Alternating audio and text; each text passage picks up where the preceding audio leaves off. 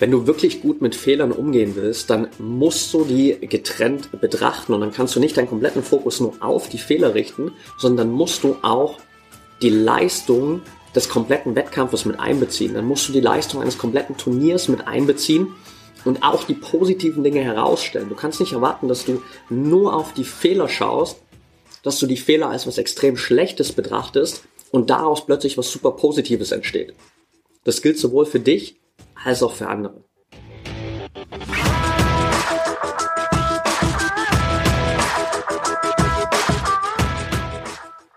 Herzlich willkommen im Pro Mind Athlete Podcast. Ich bin Patrick Thiele und bei Pro Mind Athlete helfen wir Sportlern dabei, mithilfe der besten mentalen Strategien maximal erfolgreich zu werden. Das heißt, egal ob du deine allerersten sportlichen Erfolge sammeln willst oder dich in der Weltspitze etablieren möchtest, wir supporten dich dabei.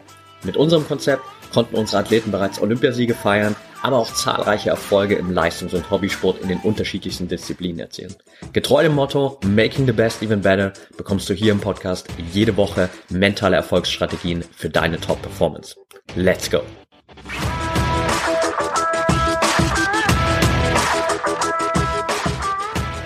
Welcome back hier im ProMan Athlete Podcast Folge 233 und heute möchte ich mit dir über die Fußball-Weltmeisterschaft sprechen. Ich habe das Thema bisher hier gemieden, weil gerade auch im Vorfeld der WM war das Ganze mehr ein politisches Thema als wirklich ein sportliches Thema und ich hatte ehrlich gesagt keinen Bock, dieses Thema hier aufzumachen und ich werde es jetzt auch heute nicht aufmachen, weil am Ende geht es hier erstmal primär um Sport. Alle anderen Themen dürfen gern in anderen Podcasts besprochen werden, aber das ist hier gerade nicht die Plattform. Und worüber ich heute mit dir sprechen müsste, möchte, ist aber dennoch das Ausscheiden der deutschen Nationalmannschaft und zwei Aspekte, die damit zusammenhängen. Nämlich einmal der Aspekt, wie wird damit in der Öffentlichkeit umgegangen und was kannst du daraus für dich lernen, auch wie du mit deinen eigenen Fehlern umgehst, beziehungsweise wie du vielleicht auch, wenn du hier zum Beispiel als Trainer, als Elternteil oder als ja, Freund, Partner, whatever von Athleten das Ganze hörst, verbessern kannst, um vielleicht auch eine bessere Kommunikation in der Fehleranalyse zu bekommen. Und auf der anderen Seite, will ich natürlich auch ein bisschen auf die mentale Perspektive der Mannschaft eingehen und da den anderen oder Gedanken mit dir teilen, was vielleicht, zumindest aus meiner Perspektive heraus, zu diesem Ausscheiden auch auf jeden Fall mit beigetragen hat. Lass uns also direkt einsteigen und wir fangen mal mit dieser ersten Perspektive an, sprich, wie wird mit diesem Ausscheiden umgegangen? Und der Grund, warum ich diese Folge überhaupt heute mache und warum ich das auch mit in diese Folge reinpacke, ist tatsächlich ein LinkedIn-Post, den ich vor ein paar Tagen gemacht habe. Wenn du mir bei LinkedIn folgst, hast du es vielleicht schon gesehen. Ansonsten nehme ich dich hier einmal in der Folge ganz kurz mit in diesen Post, weil tatsächlich habe ich einfach nur am vergangenen Freitag direkt nach dem Ausscheiden der deutschen Nationalmannschaft, also einen Tag später, meine Gedanken zusammengefasst in einem Post und ich habe vor allem darüber gesprochen, wie der Reporter in der ARD mit diesem Ausscheiden der deutschen Nationalmannschaft umgegangen ist und wie stellvertretend das generell für den Umgang in der nicht nur deutschen Gesellschaft, aber gerade so ein bisschen in dieser westlichen Gesellschaft mit Fehlern ist und was wir da vielleicht noch anders machen dürfen. Und der Post hat tatsächlich äh, völlig überraschend mich die letzten fünf Tage richtig krass beschäftigt. Der hat jetzt, glaube ich, bei LinkedIn hier knapp 210.000 Views. Ich habe 630 Kommentare da drauf und war die letzten Tage echt beschäftigt damit, so die verschiedenen Perspektiven einzuordnen. Und ich will dich einmal kurz mitnehmen und ich werde jetzt einfach einmal kurz den Text vorlesen, damit du weißt, okay, was habe ich da geschrieben, weil das ist ein super Aufhänger und fasst schon sehr, sehr vieles gut zusammen, was du heute für die Folge hier mitnehmen kannst. Also, let's go, das ist der Text, den ich bei LinkedIn veröffentlicht habe. Das Ausscheiden der deutschen Nationalmannschaft gestern hat vor allem eins gezeigt. Mit der deutschen Fehlermentalität kannst du nicht gewinnen. Es läuft die 85. Spielminute. Deutschland führt mit 4 zu 2, hat den Rückstand aufgeholt, Moral bewiesen und alles getan, was nötig war. Von jetzt an sind sie auf ein Tor von Spanien angewiesen. Doch für den Kommentator der ARD dreht sich alles nur noch um die Fehler der deutschen Nationalmannschaft. Desaster, Blamage, Debakel. Heute Morgen geht es in den Schlagzeilen genauso weiter. Anfang schlecht, alles schlecht. Ohne Frage, für Deutschland ist es eine riesige Enttäuschung, in einer Gruppe mit Costa Rica und Japan auszuscheiden und das darf konsequent aufgearbeitet werden. Doch bei der Analyse darf auch die reine Leistung eine Rolle spielen. Erstens, das Spiel gegen Japan wurde durch eine schwache Chancenverwertung und zwei Unachtsamkeiten in der Abwehr verloren. Es war kein grundlegend schlechtes Spiel. Zweitens, gegen Spanien hat die Mannschaft mit einer guten Leistung bewiesen, dass sie auf Top-Niveau mitspielen kann. Drittens, gestern gegen Costa Rica gab es den kurzen Rückfall und somit auch den Rückstand, doch die Mannschaft hat sich aufgerappelt, das Spiel wieder gedreht und ihre Aufgabe erfüllt. Viertens, offensichtlich scheint Japan in der aktuellen Form keine Amateurmannschaft zu sein, selbst wenn Spanien, selbst Spanien scheitere daran und stand zwischenzeitlich vor dem Ausscheiden. Wir müssen nicht alles schönreden, doch heruntergebrochen hat die deutsche Elf zwei Fehler gegen Japan gemacht oder sagen wir mal drei, wenn wir die ungenutzten Chancen als einen weiteren Fehler zählen. Sind drei Fehler eine Blamage, ein Debakel, ein Desaster? Ist es ein Versagen, wenn du trotz deines Fehlers alles Nötige und Mögliche getan hast, um den Fehler wieder auszubügeln? Hast du es verdient, dass eine ganze Nation auf dich einprügelt, weil du drei Fehler gemacht hast? In anderen Ländern hätte man die Mannschaft auch kritisiert, doch man hätte sie auch für ihre Moral gelobt. Man hätte anerkannt, dass sie alles getan hat, um die eigenen Fehler wieder gut zu machen. Doch in Deutschland wirst du nur an deinen Fehlern gemessen. Deine Leistung und Moral im Hier und Jetzt spielt angesichts deiner vergangenen Fehler keine Rolle. Du hast Fehler gemacht, also bist du schlecht und eine Blamage für das Land. Wenn man nur auf die, wenn man nur auf der Tribüne oder vorm TV sitzt, ist es leicht, die Menschen zu kritisieren, die sich der tatsächlichen Herausforderung auf dem Feld stehen. Während man in aller Härte die öffentlichen Fehler anderer immer wieder anprangert, bleiben die eigenen Fehler ja schön im Verborgenen.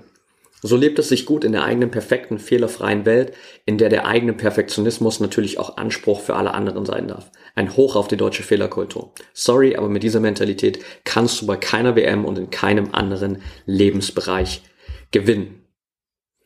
Das war der Text, den ich bei LinkedIn geteilt habe und es gibt gar nicht mehr aus meiner Perspektive, glaube ich, so viel hinzuzufügen, denn letztendlich sind das genau die wichtigsten Punkte. Wir dürfen in der Betrachtung von Fehlern, in der Betrachtung von Rückschlägen einfach mit einem anderen Mindset rangehen. Und damit meine ich jetzt nicht nur die öffentliche Bewertung, wenn es darum geht, so ein Ausscheiden der deutschen Nationalmannschaft bei der WM zum Beispiel zu bewerten, sondern ich rede auch von deinen eigenen Fehlern und Rückschlägen. Denn wir werden eigentlich in der deutschen Kultur und ich kann primär jetzt erstmal nur für die deutsche Kultur sprechen, weil in der bin ich aufgewachsen. Ich habe viele international gesehen. Ich weiß, dass es in anderen Ländern anders läuft, aber ich will jetzt erstmal mich auf das konzentrieren, was für dich vielleicht auch hier als Zuhörer wirklich präsent ist. Wir wachsen auf und wir werden eigentlich schon immer darauf geprimed, darauf programmiert, dass Fehler etwas Schlechtes sind. Wenn du in der Schule ein Diktat zum Beispiel schreibst, wirklich Basic Diktat irgendwie in der zweiten Klasse, dann kriegst du das von deinem Lehrer wieder und keine Ahnung, da gab es vielleicht zehn Punkte zu vergeben für zehn richtige Sätze und da steht nicht drauf, dass du acht von zehn Punkten geholt hast, sondern meistens steht da drauf zwei Fehler oder fünf Fehler. Das heißt, das, was gut gelaufen ist, wird gar nicht kommuniziert, sondern das, was kommuniziert wird, ist, wie viele Fehler hast du gemacht. Und es zieht sich weiter durch deine komplette Ausbildung, durch den ganzen schulischen Verlauf, durch deine Bildung, durch unsere ganze Gesellschaft, dass Fehler einfach immer als was extrem Negatives kommuniziert werden. Und wir dementsprechend auch ganz oft aufwachsen mit der Mentalität, Fehler zu machen ist was Schlechtes, wenn ich einen Fehler mache, bin ich persönlich schlecht und ich muss es unbedingt vermeiden, Fehler zu machen. Beziehungsweise wir dann auch von anderen erwarten, dass sie fehlerfrei sind. Siehe diese ganze Kommunikation mit dem Ausscheiden der deutschen Nationalmannschaft. Und ich habe jetzt stellvertretend einfach den Kommentator in der ARD genommen in meinem Post, aber du kannst, glaube ich, jede Tageszeitung, jedes Online-Magazin von letzter Woche aufmachen und dir anschauen, wie haben die am Tag nach dem Ausscheiden der deutschen Nationalmannschaft über das Ausscheiden gesprochen und du wirst durchweg genau dasselbe Bild finden. super negative Perspektive auf die Fehler, reiner Fokus auf das Ergebnis, gar keine Betrachtung der Leistung, völlig außer Acht gelassen, was die Mannschaft in diesem Spiel, zum Beispiel gegen Costa Rica, geleistet hat, wie viel Moral sie bewiesen hat. Einfach nur Fokus auf die Fehler und aus dem Fehler heraus direkt alles andere auch schlecht gemacht. Und das ist genau die Herangehensweise, die wir kollektiv ändern dürfen, die du aber auch für dich ändern darfst, weil solange du Fehler für dich immer nur permanent als was Schlechtes siehst, solange du alles tust, um Fehler zu vermeiden, solange du glaubst, dass Fehler dich zu einem schlechten Menschen, zu einem schlechten Athleten, zu einer schlechten Athletin machen, wirst du nicht weiter wachsen, wirst du dich nicht weiterentwickeln, weil Fehler sind letztendlich einfach ein essentieller Stepping Stone, essentieller Teil deiner eigenen Entwicklung. Und wenn es darum geht, über Fehler zu sprechen, fängt es damit an, wie du über deine eigenen Fehler sprichst. Und wenn du deine eigenen Fehler betrachtest, dann darfst du die sehr, sehr gern als eine Möglichkeit sehen, um zu lernen. Dann darfst du die als Wachstumspotenzial betrachten. Dann darfst du die als die Chance sehen, um es beim nächsten Mal besser zu machen.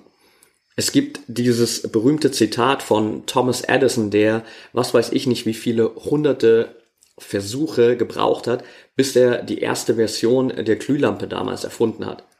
Und er hat nicht davon gesprochen, dass er hunderte Fehler gemacht hat, sondern er hat immer gesagt, ich habe keinen Fehler gemacht. Ich habe einfach nur ganz viele Möglichkeiten gefunden, wie es nicht funktioniert.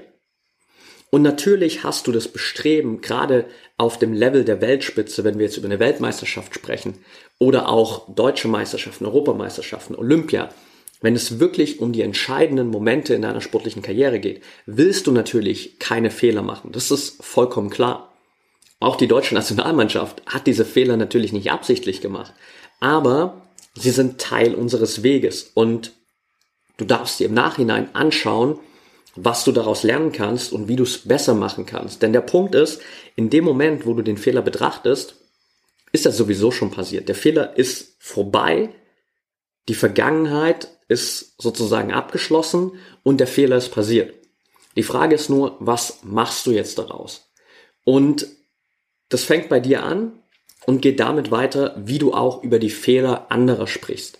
Und das ist genau das, was wir einfach verändern dürfen und wo wir vor allem auch, und das ist, glaube ich, auch noch ein wichtiger Punkt, den ich gar nicht so krass kommuniziert habe in dem Post, immer wieder uns auch auf dieses Thema mentale Gesundheit besinnen dürfen. In den letzten zwei, drei Jahren gibt es immer wieder in allen Sportarten, überall auf der Welt, bei allen Großevents riesige Debatten über mentale Gesundheit von Athleten. Wenn ich mir dann anschaue, wie wir mit dem Ausscheiden der deutschen Nationalmannschaft, sorry, umgehen, dann muss ich sagen, wir haben aus der ganzen Diskussion heraus nichts gelernt.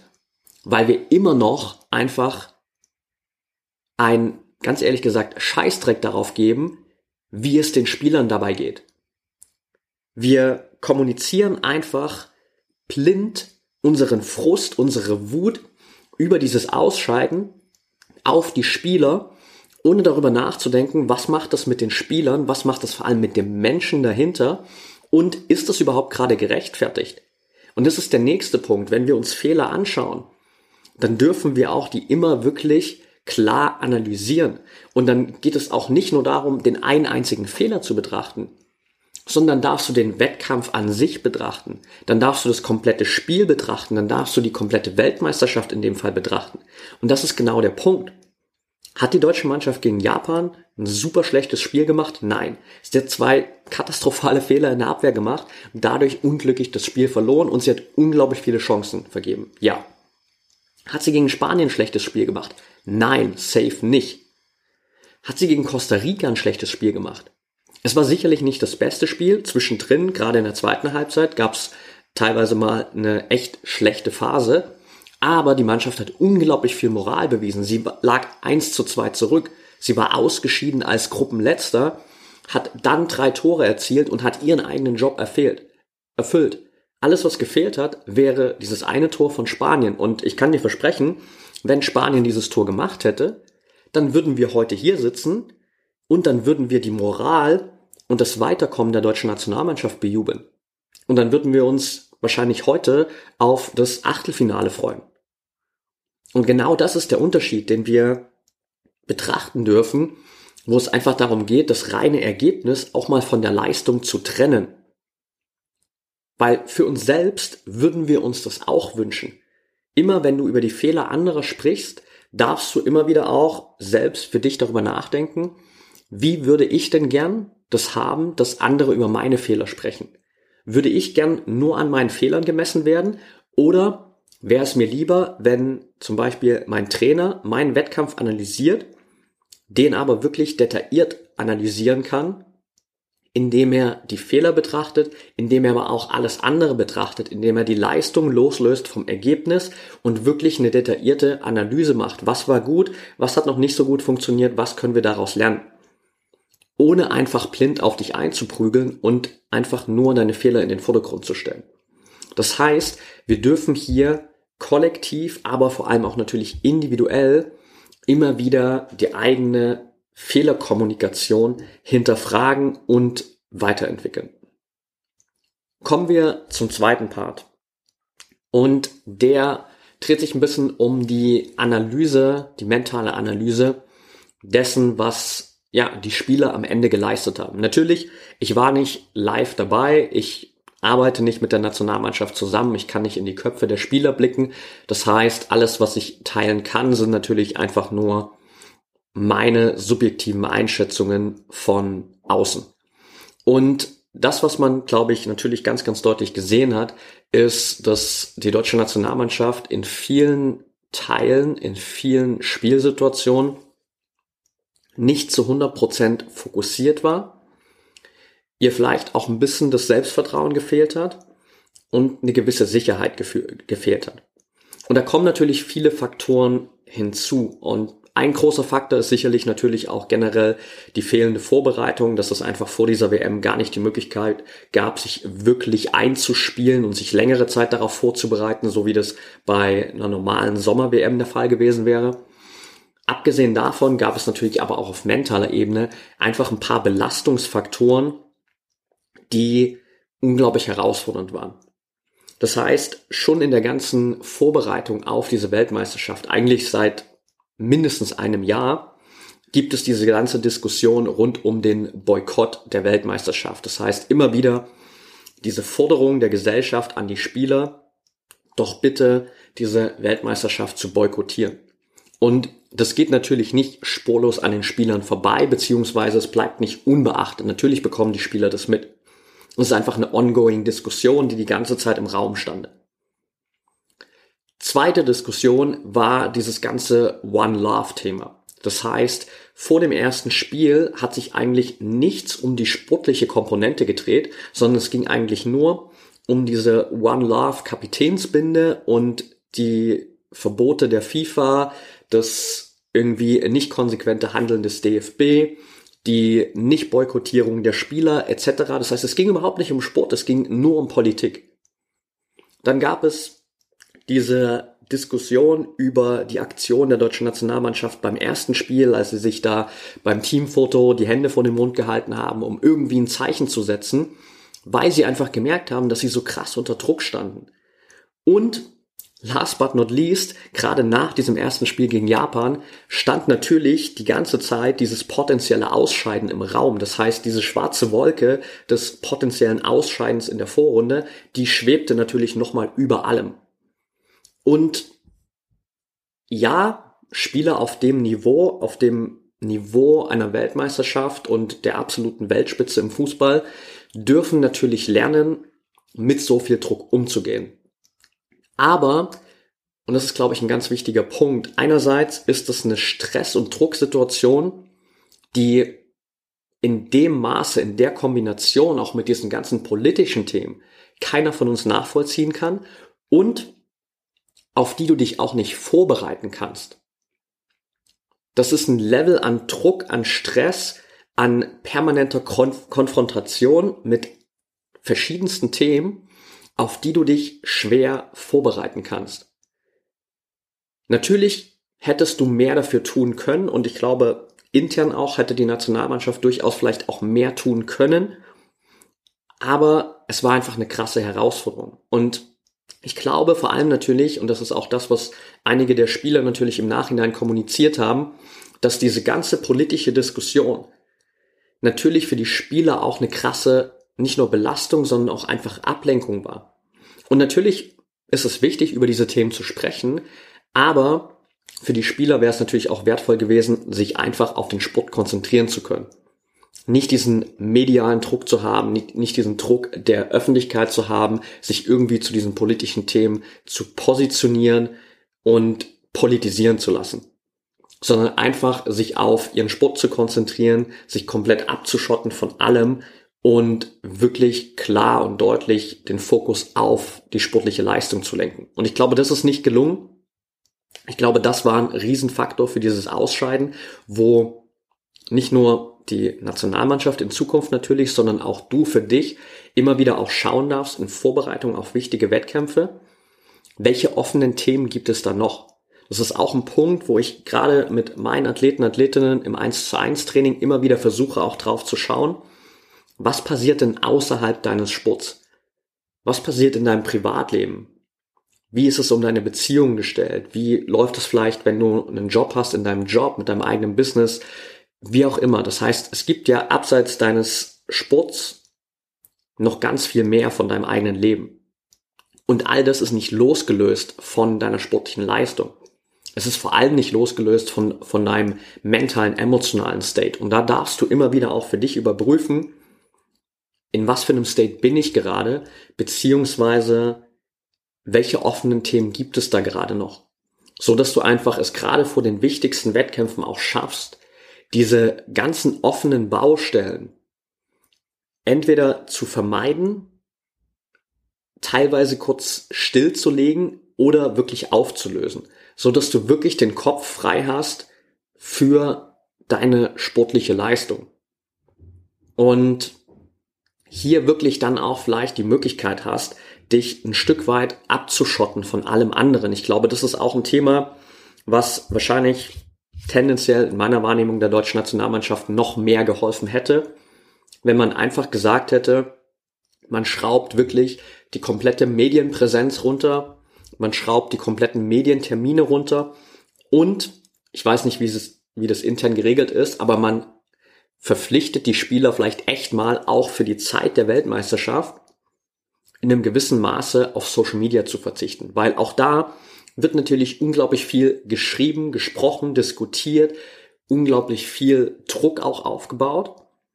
Und wenn ich als Spieler die Möglichkeit habe, natürlich über Social Media da immer wieder reinzusteppen, mich immer wieder damit, damit zu konfrontieren, dann raubt mir das immer wieder meine Lockerheit, meine Leichtigkeit. Und dann einfach zu sagen, okay, für die Zeit der Weltmeisterschaft geht es einfach hier um den Sport. Es geht um nichts anderes als die fußballerische Leistung, darum, die beste Leistung zu bringen, fokussiert zu sein, klar zu sein und das Maximale rauszuholen.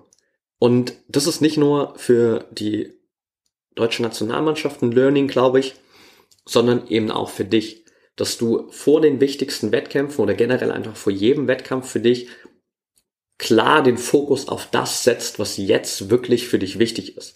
Und alle anderen Baustellen einfach beiseite schieben kannst, eine Zeit lang vielleicht einfach ausblenden kannst oder stilllegen kannst beziehungsweise vielleicht im Vorfeld auch schauen kannst, was sind die Themen, die ich jetzt noch auflösen kann, damit das für mich mental gar nicht mehr präsent ist. Und der letzte Punkt, auch da habe ich natürlich nur einen oberflächlichen Einblick in dem Sinne, dass ich nicht genau weiß, wer von den Spielern der deutschen Nationalmannschaft beschäftigt sich wirklich aktiv mit mentalem Training. Was ich aber sagen kann, erfahrungsgemäß, gerade im Spitzenfußball ist mentales Training noch nicht wirklich überall angekommen, weil oftmals tatsächlich das eigene Ego der Spieler im Weg steht.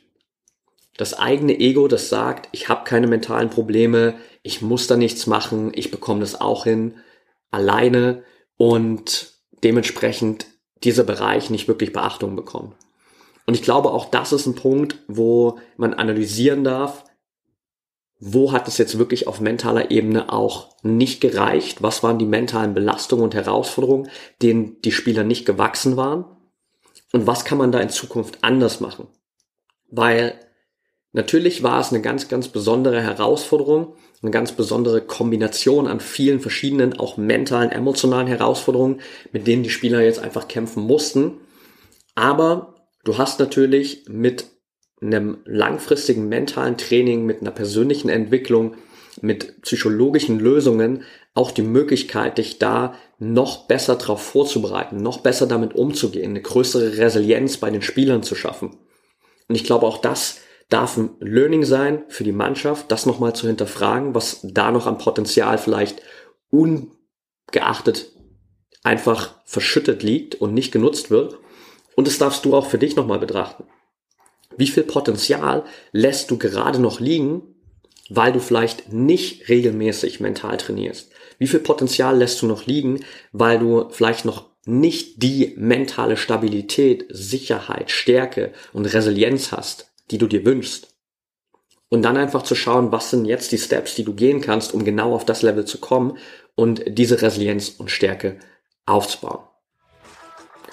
Alright, that's it for today kleiner Einblick in meine Gedanken rund um dieses Ausscheiden bei der Weltmeisterschaft. Wenn du Feedback dazu teilen willst, wenn du Fragen hast, wenn du mir eine Rückmeldung zu diesem Podcast hier geben möchtest, so zu dieser Folge, dann tu das super gern bei Instagram, at patrickthiele Ich freue mich mega auf dein Feedback. Ich habe mich auch bei LinkedIn schon echt gefreut über all die Diskussionen und Unterhaltungen, die daraus entstanden sind und einfach verschiedene Perspektiven zu sehen.